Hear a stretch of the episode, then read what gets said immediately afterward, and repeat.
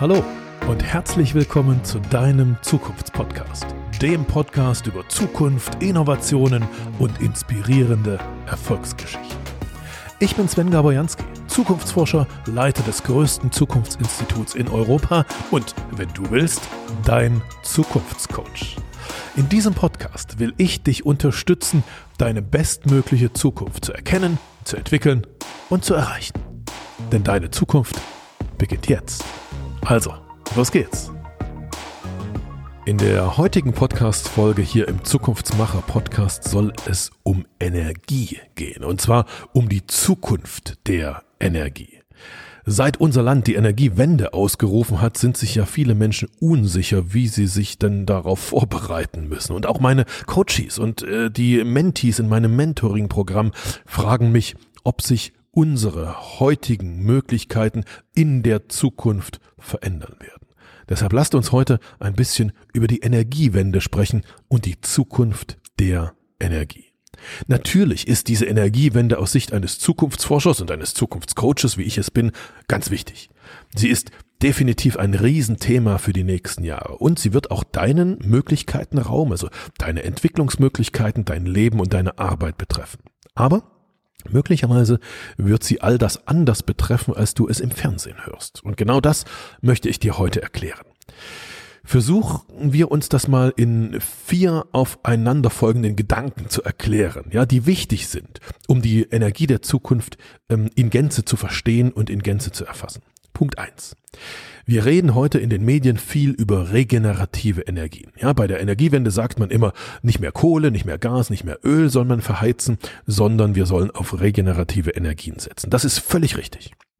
Die Vorstellung, die Zukunftsvorstellung ist ganz klar, nämlich, dass man die heutige Energiemenge in den nächsten Jahren durch regenerative Energien ersetzen kann. Also durch regenerative Energien kann man so viel Energie herstellen, ja, ähm, wie wir heute brauchen.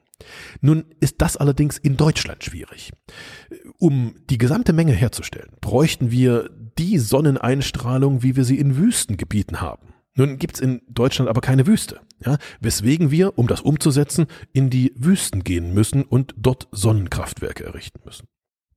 Ein Gebiet, äh, mit dem die Bundesregierung und die deutsche Wirtschaft gerade stark im Kontakt stehen und genau das machen, ist Nordafrika. Und wenn wir das durchsetzen, dann, dass wir in Nordafrika, also in den, in den Wüsten in Nordafrika, Energie, regenerative Energie herstellen und dann nach Deutschland bringen, über Stromtrassen und so weiter, was man da alles braucht. Wenn wir das durchsetzen, dann dauert das ungefähr bis zum Jahr 2040 nach heutiger Prognose. 2040 kann, wenn alles gut geht, die heutige Menge an Energie in Deutschland komplett durch regenerative Energien hergestellt werden. Dafür müssen wir bis dahin viel arbeiten, da müssen wir eine Infrastruktur schaffen, dass die Energie eben dort produziert wird und dann irgendwie nach Deutschland gebracht wird. Soweit so gut. Aber was machen wir bis zum Jahr 2040?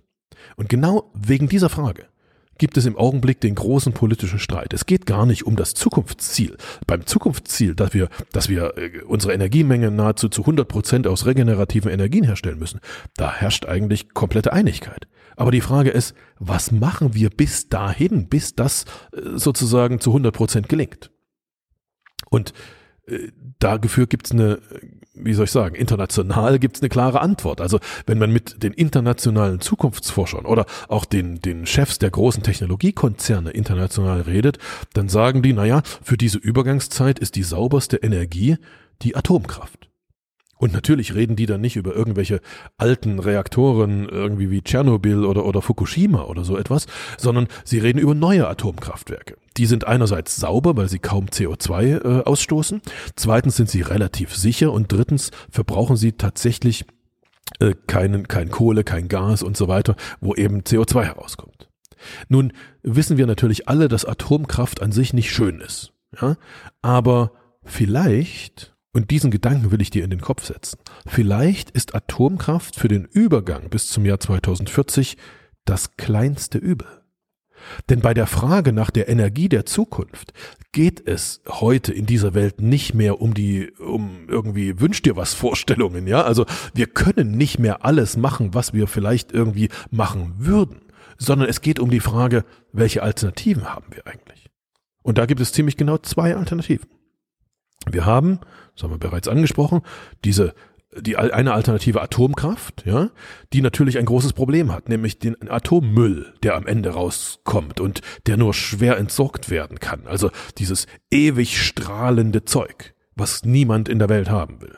Und äh, wenn, wenn wir das irgendwo in die Erde bringen, in irgendwelche Endlager, dann gibt es das Risiko, dass in den nächsten Jahrhunderten, Jahrtausenden irgendwann mal irgendwas schief geht und das dann für eine wie soll ich sagen, eine regionale Verstrahlung in dieser Re jeweiligen Region sorgt. Das ist nicht schön, das ist schlecht. Aber die zweite Alternative ist vielleicht noch schlechter. Weil wenn wir es nicht schaffen, den Klimawandel schnell zu stoppen, dann wird der Golfstrom, der ganz wesentlich für unser Klima in Europa ist, und der Jetstream über unseren Köpfen, also der sozusagen die, die Luft für die Luftmassenbewegung zuständig ist, dann werden diese beiden ihre Form verändern.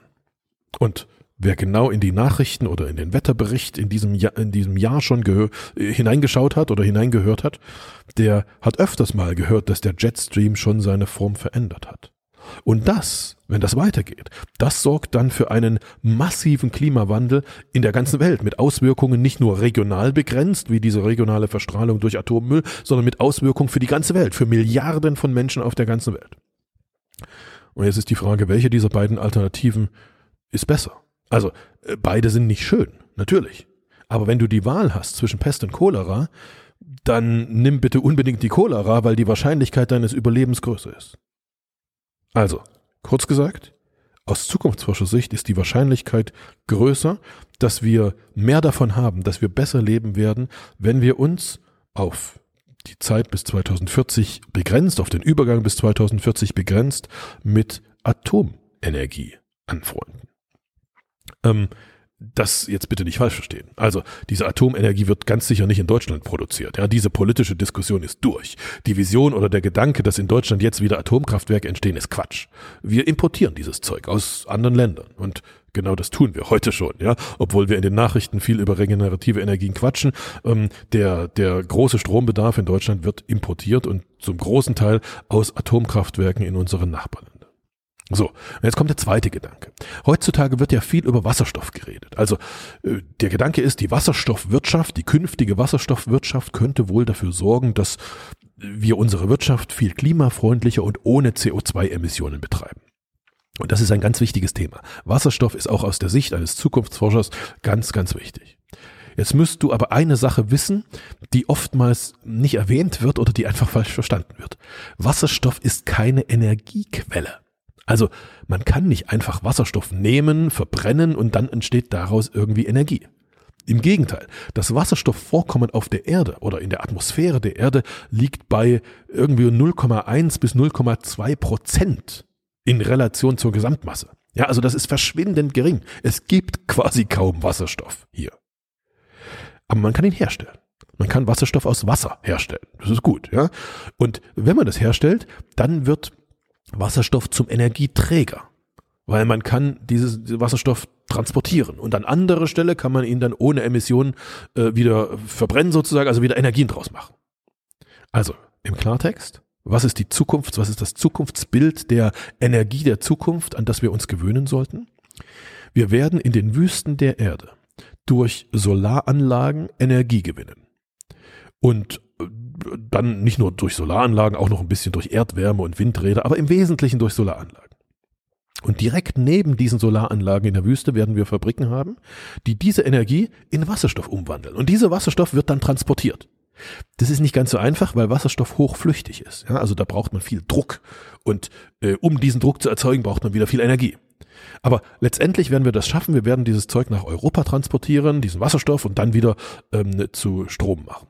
Die Bundesregierung hat dafür äh, schon in, in den letzten Jahren ein sogenanntes Wasserstoffprogramm aufgelegt. Neun Milliarden Euro stecken wir in die Entwicklung von Wasserstoff. Und von diesen neun Milliarden Euro gehen sieben Milliarden nicht nach Deutschland, sondern ins Ausland. Und zwar nach Marokko und also Nordafrika, ja, wo genau das passiert, was ich gerade beschrieben habe. Da entstehen Solaranlagen und direkt daneben diese Wasserstoffanlagen. Also da wird diese Logistik aufgebaut. Und von diesen neun Milliarden, wie gesagt, sieben Milliarden ins Ausland, nur zwei Milliarden gehen nach Deutschland. Und wohin nach Deutschland? um direkt neben den großen Industrieverbrauchern, also den großen Stahlwerken beispielsweise, Wasserstoff herzustellen. Denn nur bei den großen Energieverbrauchern in der Wirtschaft, bei der großen Industrie macht das Sinn. Und warum macht es Sinn? Direkt neben einem Stahlkonzern eine Wasserstoffproduktion aufzumachen? Naja, es macht deshalb Sinn, weil die Stahlindustrie beispielsweise etwa zehn Prozent aller CO2-Emissionen in Deutschland ausmacht. Und diese zehn Prozent können zu 95 Prozent eingespart werden, wenn die den sogenannten grünen Stahl produzieren, also den mit Wasserstoff hergestellten Stahl. Und genau das wird passieren. Diese neun Milliarden Wasserstoffprogramm der Bundesregierung sozusagen die gehen in das Ziel, die 10% Emissionen der Stahlindustrie runterzufahren, äh, um 95% äh, davon einzusparen. Und jetzt ist die Frage, was wird nicht passieren? Also jedenfalls nicht in den nächsten Jahren. Was nicht passieren wird, ist das Betreiben von deutschen Autos mit Wasserstoff. Obwohl da viel drüber geredet wird und irgendwie viel geschrieben wird ähm, über sogenannte Wasserstoffautos, aber kein einziger Euro dieser neun Milliarden Wasserstoffprogramm der Bundesregierung geht in Wasserstoffautos. Und das hat auch einen Grund, weil aus heutiger Sicht macht es wirklich wenig Sinn, eine Wasserstofflogistik herzustellen, wo Wasserstoff an jede Tankstelle des Landes geschafft wird. Vermutlich ist es viel besser, viel kostengünstiger, viel energieeffizienter, eine verbesserte Batterieproduktion aufzubauen und dann die Mehrheit der Autos mit Strom fahren zu lassen, der eben nicht aus Wasserstoff kommt, sondern aus einer Batterie. Also, wenn Wasserstoff kommt, dann kommt er aus regenerativen Energien. Das wird auch, dieser Wasserstoff wird auch als, als grüner Wasserstoff bezeichnet. Nun gibt es aber auch Menschen in dieser Welt, die sagen, naja, ähm, bis dieser grüne Wasserstoff produziert werden kann in dieser Menge, also 2040, müssen wir doch, äh, wir müssen doch auch vorher schon Wasserstoff haben. Also produzieren wir doch den Wasserstoff erstmal mit Atomstrom. Naja, das kann man machen, ja. Allerdings ähm, hat die Atomkraft ein Imageproblem, das wissen wir, ja. Ähm, also Sinn macht Wasserstoff aus Atomstrom nur, wenn man das schlechte Image der Atomkraft akzeptiert. Und dann gibt es noch welche, die sagen, naja, äh, wir können ja nicht nur aus Atomstrom, das wollen wir nicht, das ist irgendwie blöd ähm, oder gefährlich. Ähm, wir produzieren Wasserstoff aus Kohle und Öl, also den sogenannten braunen Wasserstoff. Das ist natürlich Quatsch. Ja? Also das macht keinen Sinn. Wir wollen ja eben nicht, dass Kohle und Öl verfeuert werden. In, für die Zukunft, jedenfalls aus, nach, aus Sicht des Zukunftsforschers, ist brauner Wasserstoff, also kann man ein bisschen theoretisch drüber reden, aber ist eigentlich sinnlos.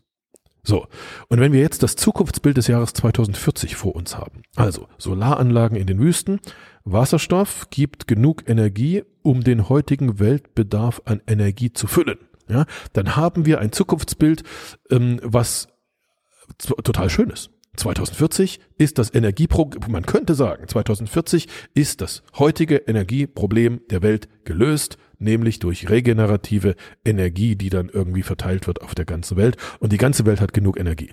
Die ganze Welt kann den heutigen Energiebedarf durch regenerative Energien erfüllen. Das ist nach unseren Prognosen sehr, sehr wahrscheinlich. Aber jetzt gibt es immer noch ein Problem. Weil in 20 Jahren, also im Jahr 2040, wird diese Welt nicht mehr den heutigen Energiebedarf haben sondern vermutlich, vermutlich wird sie den doppelten Bedarf an Strom haben im Vergleich zu heute.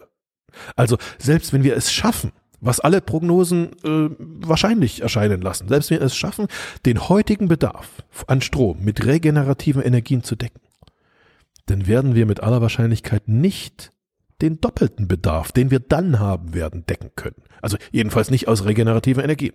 Und dann brauchen wir noch eine Alternative. Wir brauchen etwas, was noch dazukommt zu diesen regenerativen Energien. Also bestenfalls eine neue Technologie. Und diese neue Technologie, die ist heute schon zu sehen. Die heißt Kernfusion. Also nicht das, was wir bisher an Atomkraft kennen, also nicht die Spaltung von Atomkernen, sondern die Fusion von Atomkernen die erzeugt genauso viel Energie wie die Spaltung, aber sie ist nicht so gefährlich. Das ist das Gute dran. Das beste Beispiel, um sich das vorzustellen, selbst wenn man technologisch nicht so bewandert ist, das beste Beispiel ist unsere Sonne. Unsere Sonne funktioniert genau nach dieser Technologie, ja, nach Kernfusion. In der Sonne fusionieren permanent Atomkerne. Das passiert dort ständig. Deshalb ist die Sonne so eine riesige Energiequelle. Und aus diesem Grund haben schon vor vielen, vielen Jahren Wissenschaftler begonnen, an der Kernfusion zu arbeiten. Die haben Versuche gestartet, sozusagen die Sonne auf der Erde nachzubauen. Und das ist der Grund, warum auch schon seit vielen Jahren, also eigentlich Jahrzehnten, diese Technologie der Kernfusion so als eine Art Wundermittel gilt. Allerdings als Wundermittel der Zukunft, weil noch niemand es geschafft hat, sie wirklich so, so produktiv zu machen, dass wir sie nutzen können. Warum gilt sie als Wundermittel? Naja, Punkt eins, sie ist sauber. Ja, sie hat keine radioaktiven Abfälle. Atomfusion hat keine radioaktiven Abfälle. Und Punkt zwei, sie geht sofort zu stoppen. Also, äh, wenn ein Kernkraftwerk, wenn da ein, ein, ein heutiges Kernkraftwerk, wo, wo Atomspaltung passiert, wenn es dort einen Unfall gibt, dann kann man diese Kernreaktion, die da abläuft, nicht sofort stoppen. Das ist das Problem. Das geht immer weiter. Ja, dadurch äh, gibt es Katastrophen. Bei der Atomfusion kann man sie sofort stoppen. Also, ähm, äh, das funktioniert sozusagen einfach per Knopfdruck, wenn man so will. Ja. Und jetzt ist die Frage, okay, wenn das so toll ist, wenn diese Kernfusion so viel besser ist als die, als die Kernspaltung, warum gibt es das bisher noch nicht? Naja, weil es bisher eher eine Wunschvision war, also eine theoretische Möglichkeit, die in der Praxis noch nie wirklich funktioniert hat. Warum hat sie nicht funktioniert? Weil es wahnsinnig viel Energie benötigt, um diese chemische Reaktion, also diese Fusion, diese Verschmelzung von zwei Atomkernen herbeizuführen und dann auch stabil zu halten, also permanent zu machen. Da wird am Anfang teilweise mehr Energie reingesteckt, als letztlich wieder herauskommt. Und deshalb sind bisher alle Technologen, die sowas vorgeschlagen haben, ein bisschen belächelt worden. Ja, ich, ich kenne das ziemlich gut. Ich, ich mache ja selber, ich organisiere selber seit 20 Jahren Zukunftskongresse. Und auf diesen Zukunftskongressen, jedes Jahr, ähm, sind da regelmäßig äh, immer Leute aufgetaucht, die meinten, eine Kernfusionstechnologie entwickelt zu haben und darüber gesprochen haben. Und immer wieder, jedes Mal wurden diese Leute von den anderen belächelt. So war das bisher. Aber jetzt, jetzt könnte es klappen. Und ich sage ganz bewusst, es könnte klappen, dass tatsächlich eine Kernfusionstechnologie entsteht, die bezahlbar und sicher ist und dauerhaft stabil gehalten werden kann. Und der Grund, warum das heute jetzt anfangen könnte zu klappen. Das hat etwas mit der Entwicklung in der Lasertechnologie zu tun. Die Kraft von Lasern, also von Laserstrahlen, hat sich in den letzten Jahren so stark verbessert und der Preis ist gleichzeitig so stark gesunken, in den Keller gegangen, dass es plötzlich bezahlbar wird, Laser als Energiequelle zu verwenden, um eine Kernfusion herbeizuführen. Und bei, wenn ich sage Kernfusion, dann spreche ich in diesem Fall von der Fusion von Wasserstoffatomen und von Bohr 11 Atomen. Also Wasserstoff und Bohr 11 werden sozusagen per Laser verschmolzen. Und aus diesem Grund, ja, weil es um Wasserstoff und Bohr 11 geht, heißt eines der bekanntesten Unternehmen beziehungsweise Startups, die sich damit beschäftigen, HB11, also H für Wasserstoff, B, also B11, B11 für Bohr 11 und die heißen HB11 Energy mit äh, Sitz in Australien. Und dann gibt es noch ein zweites Unternehmen, was in diesem Feld sehr beachtenswert ist und das befindet sich interessanterweise in München oder bei München und heißt Marvel Fusion. Und wahrscheinlich gibt es auch noch ein paar andere auf der Welt.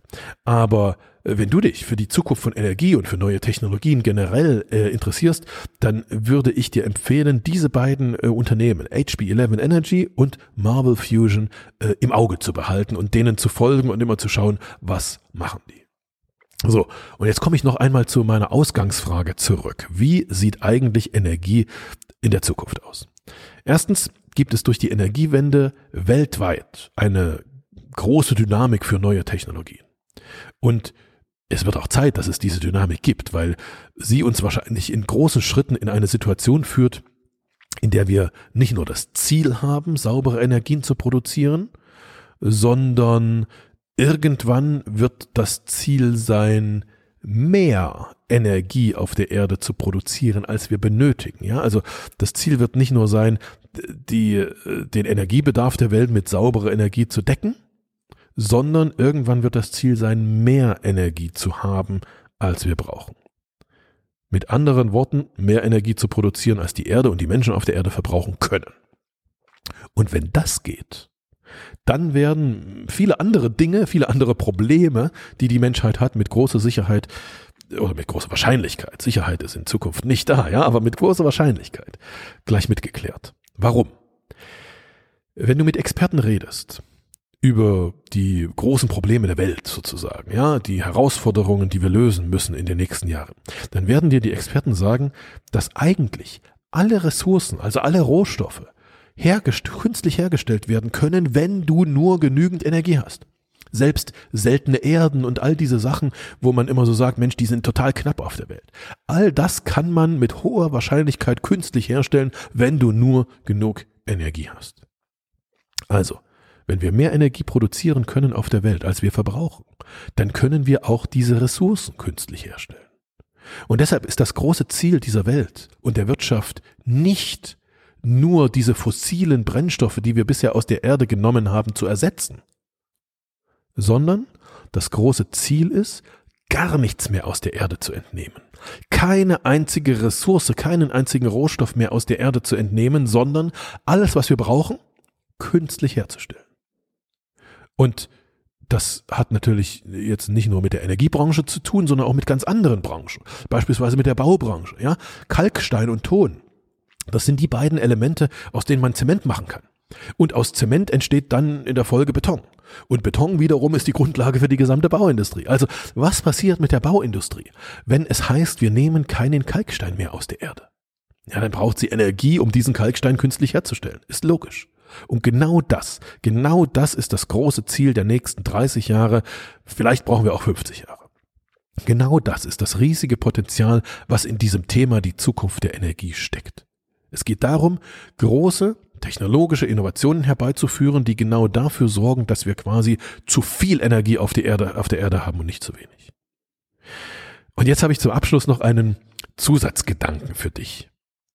Weil ich habe mir als Zukunftsforscher inzwischen relativ häufig die Frage gestellt, was würde denn eigentlich passieren, wenn wir dieses Ziel erreichen? Also, wenn wir zu viel Energie auf der Erde hätten, mehr als wir brauchen.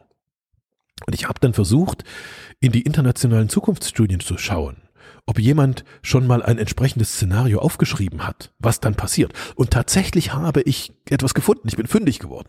Allerdings nicht in den Zukunftsstudien, sondern bei, bei Raumschiff Enterprise.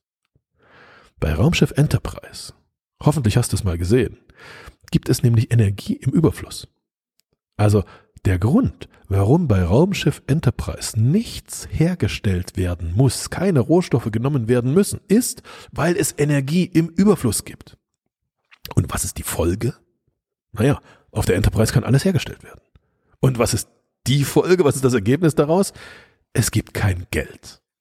Hast du auf der Enterprise schon mal irgendwen bezahlen sehen? Nein, es gibt einfach kein Geld. Man muss nämlich nichts mehr tauschen nicht gegen Geld tauschen, weil alles, was man braucht, durch Energie hergestellt werden kann. Und das ist doch mal eine interessante Perspektive, oder?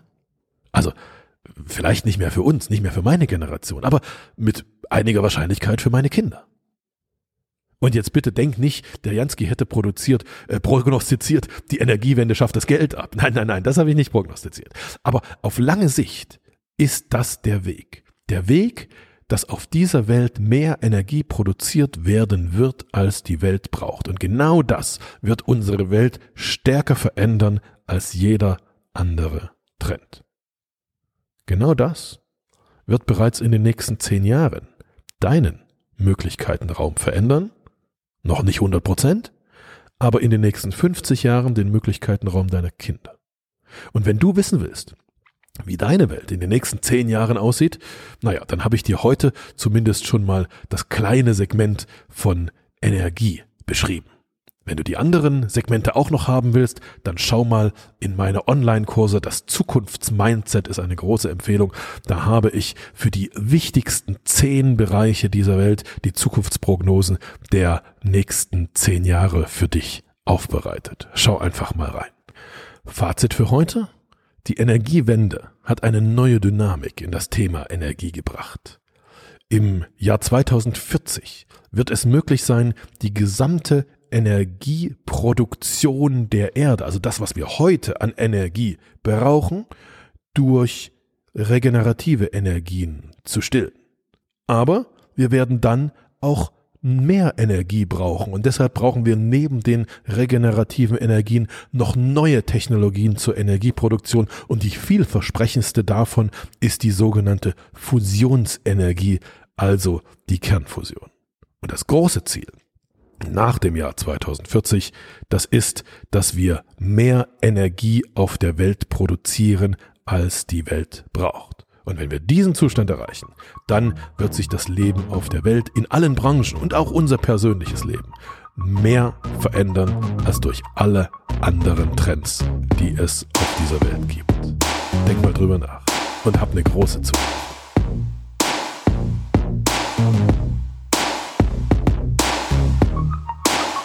Danke dir fürs Zuhören im Podcast Zukunft entdecken, entwickeln, erreichen. Wenn ich dich inspirieren konnte, dann teile es gern mit deinen Freunden und mit deiner Familie. Mehr Infos zu deiner Zukunft, wie man sein bestmögliches Zukunftsbild entwickelt und wie man es erreicht, findest du in meinem Blog unter jansky.de. Und dort habe ich dir auch noch ein kleines Geschenk für deine Zukunft hinterlegt. Hole es dir gleich ab unter jansky.de slash Geschenk. Bis zum nächsten Mal und auf eine großartige Zukunft.